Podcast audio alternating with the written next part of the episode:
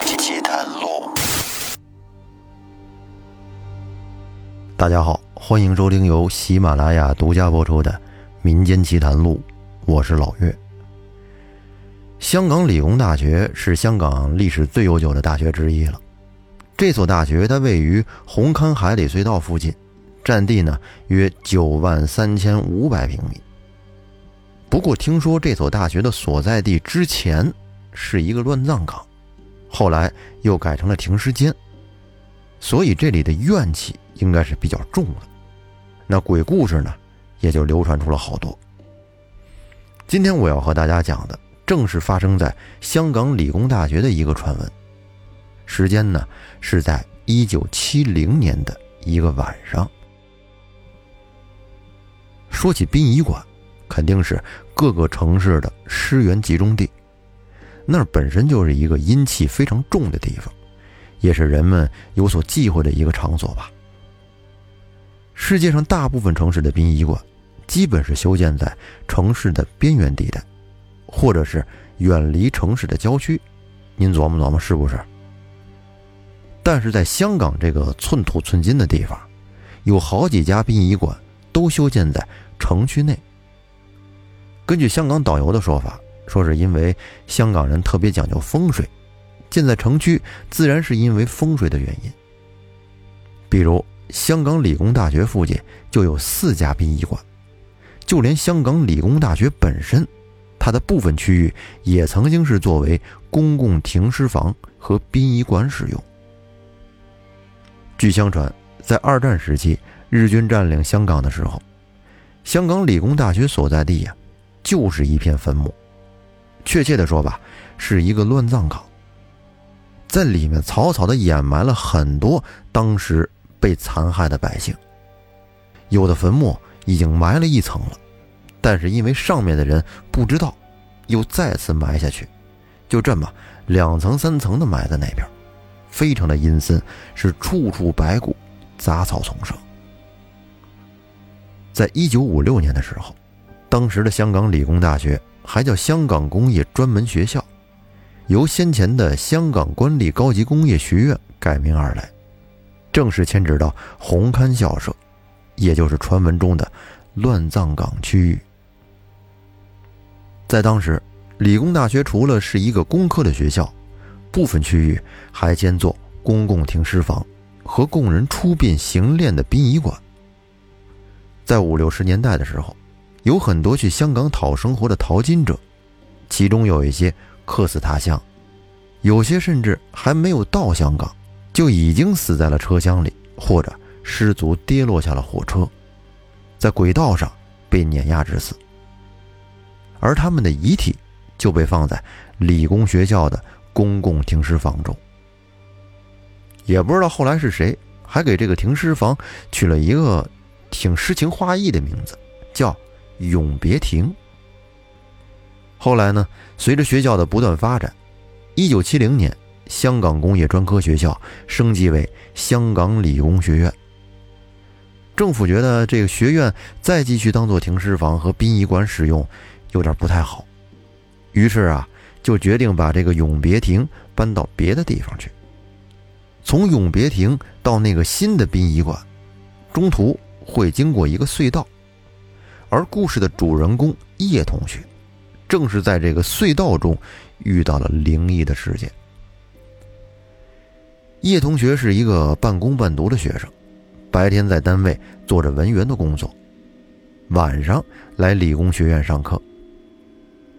在一九七零年一个夏天的晚上，他和往常一样，十点半下课之后就急冲冲的冲往每天回家必经的一个隧道。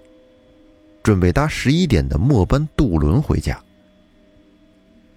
那一天，叶同学刚走进隧道，忽然就感觉浑身上下有点不对劲儿，是说不出来的，有一种怪异感。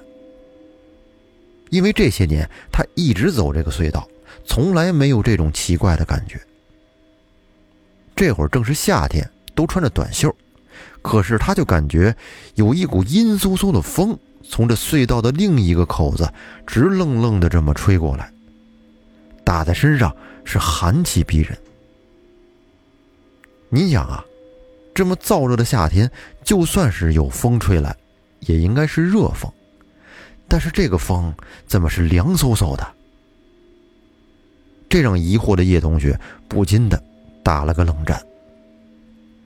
在隧道里边还没走几步，叶同学就听见从他身后传来了急促的脚步声。于是他放慢脚步，用余光往旁边瞄去，但是什么都没有。在好奇心的作祟下，叶同学又猛地一回头，就发现这阴森黑暗的隧道里，除了他，没有别人。这时，叶同学安慰自己说：“不要这么疑神疑鬼的，这不是自己吓唬自己吗？这条路都走了两三年了，从来也没有发生过事儿啊！没事儿，没事儿，可能是自己的幻觉吧。”于是，叶同学便继续赶路。可是他这一边走，却依然听见身边不时的有脚步声传来。然后他就竖起耳朵仔细听，怎么除了脚步声？还伴有呼吸声呢。这次他不敢再回头了，吓得是赶紧的跑了起来。可是他一边跑，就觉得那个脚步声在一直跟着他。更可怕的是，除了脚步声、呼吸声，还有悉悉嗦嗦的响动声。而就在这时，他隐隐约约的就听见，耳边好像是有人在说话。好像在说：“快点，快点，快要来不及了。”这是谁在说话呀？这下让叶同学彻底的慌了神，头脑是一片空白，只想赶紧跑出隧道。而就在他跑到隧道转弯处的时候，突然他就觉得他的手脚都不听使唤了。这个脚好像是被粘在地上了一样，任凭他怎么使劲儿，都不能离开地面分毫。而这时，杂乱而又急促的脚步声依然在前仆后继的从他耳边传过来，这让叶同学身上的鸡皮疙瘩全都冒出来了。他想用手捂着耳朵不去听，可是他发现手同样也是动不了。这时的汗水。已经湿透了他的衣衫。大概过了有个几分钟吧，一切又归于了平静。而从始至终，叶同学始终都没有看到一个人从他面前走过。而叶同学本身他就是信仰佛教的，这时他想起来，如果遇到一些特殊情况时，可以念佛号、念经以保平安。然后叶同学就自己嘴里边念了起来。然而几段经文符号念下来之后，叶同学感觉他的手脚好像又有知觉了。这时他来不及多想，只想赶紧逃离这个诡异的隧道。叶同学试了试，确实能动了。然后他是拔腿狂奔的，就拼命的跑出了隧道。等他出了隧道之后，看了下时间，哎呀，不对呀，怎么过了这么长时间？隧道从入口到出口其实距离并不长，平时走路呢两分钟就够了，但是这次他居然在里边待了二十分钟。等到叶同学上气不接下气的赶到渡轮站台的时候，这时是十一点十分，码头已经没有渡轮了。叶同学就看到在码头有个工人正在收拾东西，于是他就问那工人：“大哥，那个末班的渡轮呢？”大哥说：“渡轮刚才已经开走了。”叶同学心里挺纳闷这个末班渡轮虽然说是十一点开船，但是因为是末班船了，除非满员，否则他肯定是会等一等的。要搁平时，这个船。十一点十分的时候，肯定是还在的。往往基本上要等到十一点二十的时候才能开船。叶同学又跟那个工人说：“大哥，这次这渡轮怎么这么早就开了？没有等人吗？码头工人边干活边说：“哎呀，本来是在等啊，可是后来突然一下子来了二三十个人。”说到这儿，工人停下了手中的活，来到了叶同学跟前，神秘兮兮的说：“我跟你讲，刚才那场面，你是没有看见，太可怕了。就在临近十一点的时候。”码头那边突然就涌出了二三十个人，工人边说边指着叶同学过来的方向。他说：“也不知道他们是怎么上的船，前一秒我看着他们还在眼前呢，后一秒就轰的一下，全到了船上，就好像武侠片里那些会轻功的人一样，怎么就一眨眼的功夫，就瞬间移动到船上去了？”还有那些人的姿势，一个个看上去全都怪怪的，不像是有血有肉的活人，看起来就跟纸片做的人一样。尤其是走路的样子，就好像是一群纸片飘到了船上一样。后来船家一看，这一下子来了二三十个人，这渡轮也满了，于是，一到十一点，就开船走了。得。这下好，错过了末班渡轮的叶同学回不了家了，他也不敢再走隧道回学校了。